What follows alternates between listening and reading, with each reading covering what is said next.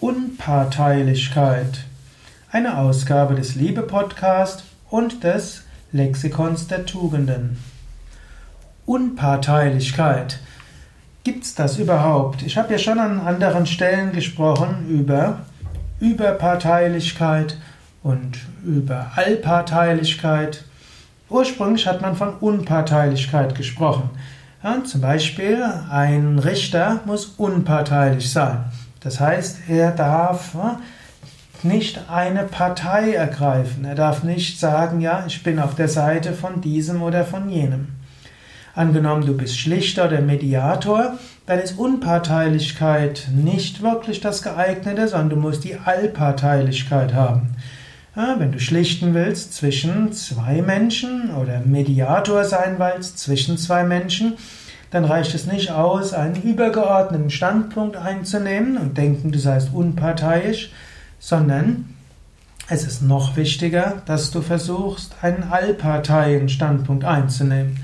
Du kannst überlegen, was ist der Standpunkt der einen Partei, diese, diesen werde ich berücksichtigen, was ist der Standpunkt der anderen Partei, diesen werde ich berücksichtigen. Gibt es noch Standpunkte von anderen Parteien, also die irgendein Interesse haben, die jetzt nicht anwesend sind, denn auch diese sollten berücksichtigt werden. Wenn du das machst, dann hast du eine Allparteilichkeit. Aber natürlich auch hier allparteilich geht auch nicht, denn es gibt immer auch solche, die du nicht berücksichtigen kannst. Hm, wenn du zum Beispiel zwischen Arbeitgeber und Arbeitnehmer vermitteln würdest, dann müsstest du auch noch die Umwelt mit einbeziehen, die direkten Nachbarn, vielleicht die hungernden Menschen in Indien oder in Indien hungern sie nicht mehr, aber in Afrika Du müsstest übergeordnete Gerechtigkeitsprinzipien integrieren und, und so weiter. Allparteiisch ist auch wieder schwierig. Ja, wie, was macht man jetzt damit?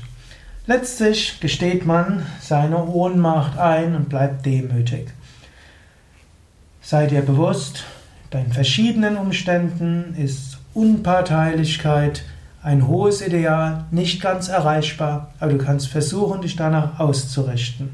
Du kannst probieren, das als Überparteilichkeit oder das Allparteilichkeit zu deuten, weil dann überlegen musst, wie vielen Parteien willst du tatsächlich berücksichtigen.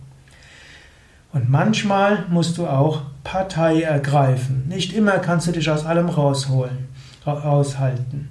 Angenommen, du bist Chef und dein Mitarbeiter wird angegriffen, musst du vielleicht die Seite deines Mitarbeiters ergreifen.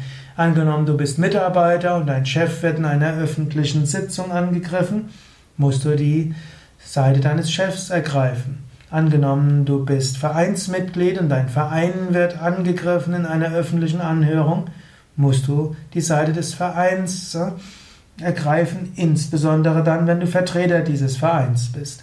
Manchmal ist es also wichtig, zu einer konkreten Partei zu stehen, Manchmal musst du auch dich offenbaren und manchmal musst du auch wirklich kämpfen für eine Partei.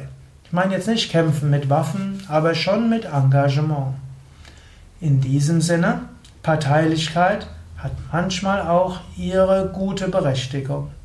Manchmal ist Unparteilichkeit wichtig, manchmal Allparteilichkeit, manchmal Überparteilichkeit und manchmal gilt es auch, zu einer bestimmten Partei zu, ja, zu stehen. Überlege dort selbst in dem, was du vielleicht heute zu tun hast. Wann ist es vielleicht gut, wenn du eher neutral bist, im Sinne von unparteiisch oder unparteilich? Hm? Interessant, es gibt beide Formen, unparteiisch, unparteilich, Unparteilichkeit, Unparteilichkeit. Und wann ist es vielleicht klüger, Partei zu ergreifen? Und wann musst du zwischen zwei Parteien sein oder beide Standpunkte einnehmen? Belege, was vielleicht heute oder morgen anliegt und wie du vielleicht deine Liebe ausdrücken kannst.